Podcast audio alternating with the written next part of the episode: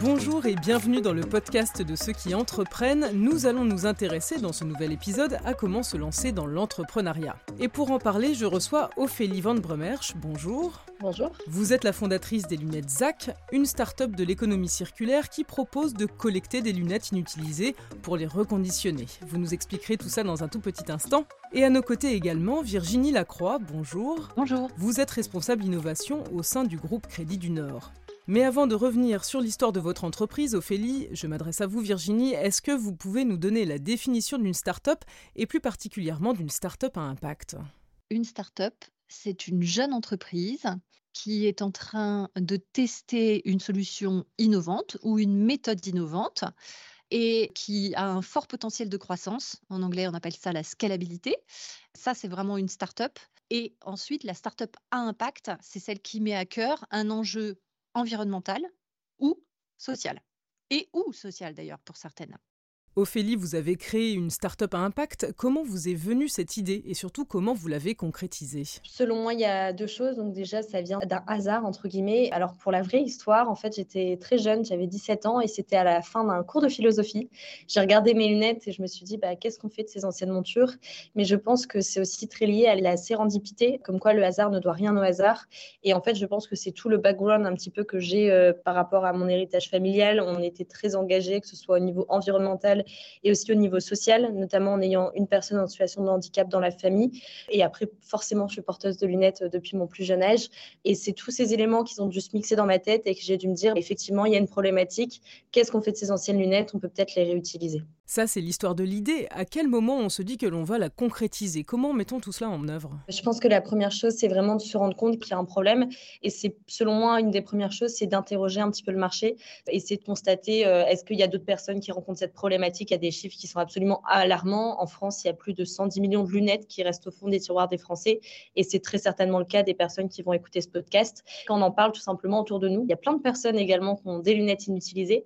Et après, pour la mise en œuvre, je pense que c'est dès le début j'ai essayé de bien m'entourer. J'hésitais pas à aller toquer aux portes et quand j'avais une question ou autre, c'est d'essayer de me dire, je suis très jeune, essayer de m'orienter vers des personnes qui avaient plus d'expérience et qui ont pu petit à petit me guider soit vers d'autres personnes, soit me donner des clés pour essayer de gravir petit à petit ces étapes. Et qui avez-vous trouvé dans vos différents mentors? Au tout début, ça devait être ma deuxième année d'économie-finance à l'Université catholique de Lille. On devait faire un business plan fictif et étant sur Lille, ils avaient demandé qu'on fasse un cours, créer une entreprise, une start-up sur la bière.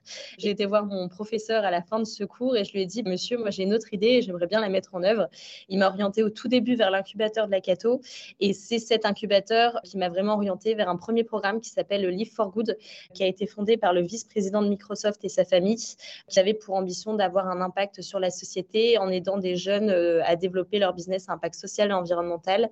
Et euh, ce qui s'est passé, c'est que j'ai été lauréate euh, de ce programme et c'est là que je me suis dit, on peut créer une société et avoir un impact derrière. Et en fait, j'ai rencontré des personnes qui avaient la même vision que moi parce que maintenant, il y en a de plus en plus des sociétés impact, mais il y a encore 3-4 ans, c'était quelque chose qui était totalement mis de côté et marginalisé. Maintenant, il y a plein de choses qui font que c'est quelque chose qui est beaucoup plus courant et heureusement. Virginie, c'est quelque chose que vous constatez de votre côté avec la création d'un incubateur de start-up? C'est venu de ça d'ailleurs. Quand on travaille sur l'innovation, on se rend compte qu'il y a des signaux faibles, comme on dit. Et donc, euh, ça bruissait beaucoup en fait autour de l'environnement et puis euh, du social dans le monde des startups et dans le monde de la société même de façon générale. Et comme euh, nous, en tant que banque, nous accompagnons la société avec un grand S, ça faisait complètement sens d'aller justement vers ces startups à impact et d'aller un cran plus loin dans l'accompagnement, ce qu'on fait de façon native quand on est une banque, on accompagne. Et c'est pour cette raison qu'a été créé Planète A. Oui, exactement. On a voulu vraiment lancer cet incubateur pour d'abord aller plus loin, comme je viens de le dire, dans l'accompagnement. Planète A, le mot a été volontairement choisi. Hein. Il a été choisi d'ailleurs assez communément avec différentes parties prenantes à ce projet-là.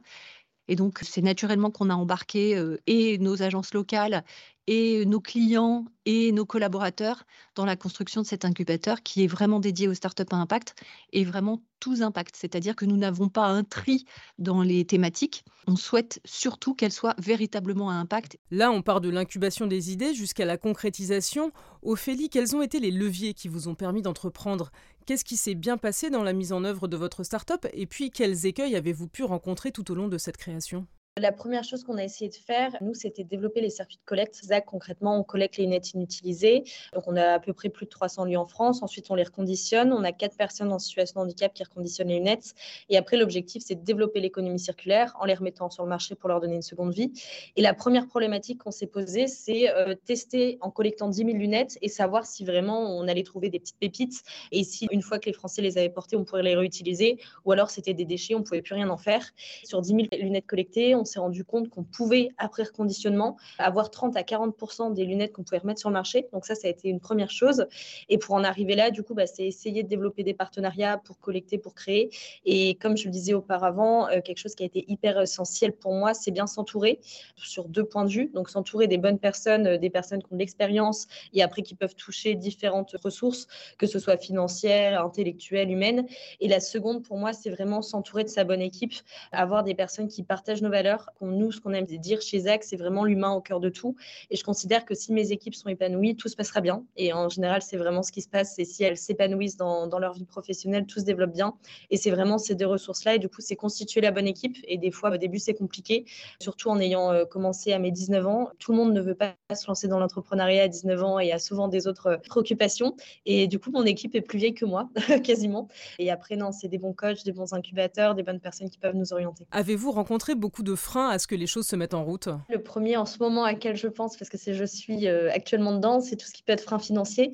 Parce qu'à un moment, il faut aussi bah, pouvoir donner les moyens de nos ambitions. Et ce qui se passe, c'est que ça coûte de l'argent de créer une société. Et euh, je suis vraiment partie de rien. Par chance, j'ai gagné pas mal de concours et ce qui m'a permis d'avoir une première base financière pour financer la société. Mais à un moment, quand on a des emplois à charge, quand on a des loyers, quand on a euh, différentes taxes, on arrive dans le monde de l'entreprise, forcément, il faut se faire accompagner de ce côté-là. Et du coup, ça, ça a été un des premiers freins. Mais après, du coup, on apprend à les combler et on découvre aussi, on est dans un super écosystème, mais il faut savoir à quelle porte euh, toquer pour avoir des subventions, des prêts classiques ou encore des prêts d'honneur. Et on ne les connaît pas tous quand on n'est pas tout de suite dans l'environnement. Donc ça, c'était vraiment un premier frein. On est aussi dans un marché où c'est compliqué de recruter. en optique, parfois, trouver des alternants. Donc maintenant, on a trouvé des pépites et en fait, on a la chance maintenant, on attire naturellement des personnes qui veulent travailler avec nous, qui ont de l'expérience. Mais au tout début, ça pouvait être compliqué. Donc, c'est vraiment les deux choses qu'on a rencontrées. Et après, ouvrant un nouveau magasin, c'est vraiment trouver la bonne boutique au bon endroit et c'est plutôt le marché du retail. Virginie, que propose concrètement Planète A aux startups pour qu'elles se développent avec du soutien en évitant les embûches? On a construit euh, Planète A sur euh, trois piliers. D'abord, en fait, on leur offre un lieu dans lequel euh, se retrouver et hum, ça avait été vraiment testé et backtesté, on va dire, par les startups elles-mêmes qu'on avait pré-interrogées avant de mener ces trois piliers d'ailleurs. Et elles demandaient un lieu dans lequel elles pouvaient travailler ensemble parce qu'elles partageaient la même vision du monde. Ça, c'était très important qu'on puisse leur offrir ce lieu-là. En ce qui concerne Lille, on a un énorme espace bancaire qui a été refondu il y a quelques années de cela et qui permet véritablement les espaces de coworking et, donc la co-construction. Il en va de même pour l'autre planète A qui est située à Nantes-Saint-Herblain, qui a une orientation de local un tout petit peu différente, mais qui permet évidemment euh, cet accueil de start-up et, et toujours avec cette notion de coworking. Le deuxième pilier, c'est des mentors. Les mentors, on a vraiment voulu associer à notre feuille de route nos clients, nos partenaires, nos prospects nos collaborateurs aussi. Et donc, on a eu beaucoup de personnes qui se sont portées bénévoles pour apporter de leur temps et de leurs compétences à ces startups, tout simplement parce que ça donne du sens. Je dis souvent en plaisantant que lorsque vous donnez des cours dans une maison prestigieuse de la place de Paris ou d'ailleurs et que vous mettez ça sur votre CV, c'est franchement génial. Mais tous les mentors qui aujourd'hui donnent de leur temps, même s'ils mettent Mentor Planète A, Aujourd'hui, c'est pas encore très connu, mais on sent bien qu'en fait leur engagement, il est absolument sincère. Et d'ailleurs, je pense qu'Ophélie, euh, tu as dû le toucher du doigt parce que vous avez vraiment des mentors qui sont extra. Et quel est le troisième pilier? C'est une ressourcerie qui est l'endroit dans lequel les startups peuvent retrouver plein, plein d'informations pour faire progresser leur projet entrepreneurial. Donc, euh, ça va être euh, des outils, ça va être euh, des événements, ça va être des articles, des podcasts notamment. Et en fait, ces outils-là sont partagés entre deux types de sources. Des sources qui sont ouvertes à tous et à toutes. Vous y trouverez plein d'informations intéressantes. Et puis, il y a une partie qui n'est consacrée que pour les incubés et dans lesquelles ils retrouvent vraiment des informations qu'ils ne retrouveraient nulle part ailleurs. Donc, des événements qui leur sont montés tout exprès pour eux, par exemple des formations UX, euh, avoir accès à des outils très spécifiques euh, de gestion des risques. On est une banque, donc on met vraiment à disposition des outils euh, particuliers.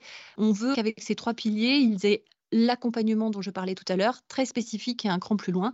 Et puis je dirais que la cerise sur le gâteau, c'est les équipes locales qui les mènent et qui les mène avec beaucoup d'attention et beaucoup de réussite, me semble-t-il, et qui joue vraiment à plein le rôle de la mise en relation. On est une banque, donc on est en relation avec, par essence, tout le monde. C'est forcément riche dans le sens de la diversité des profils et des compétences.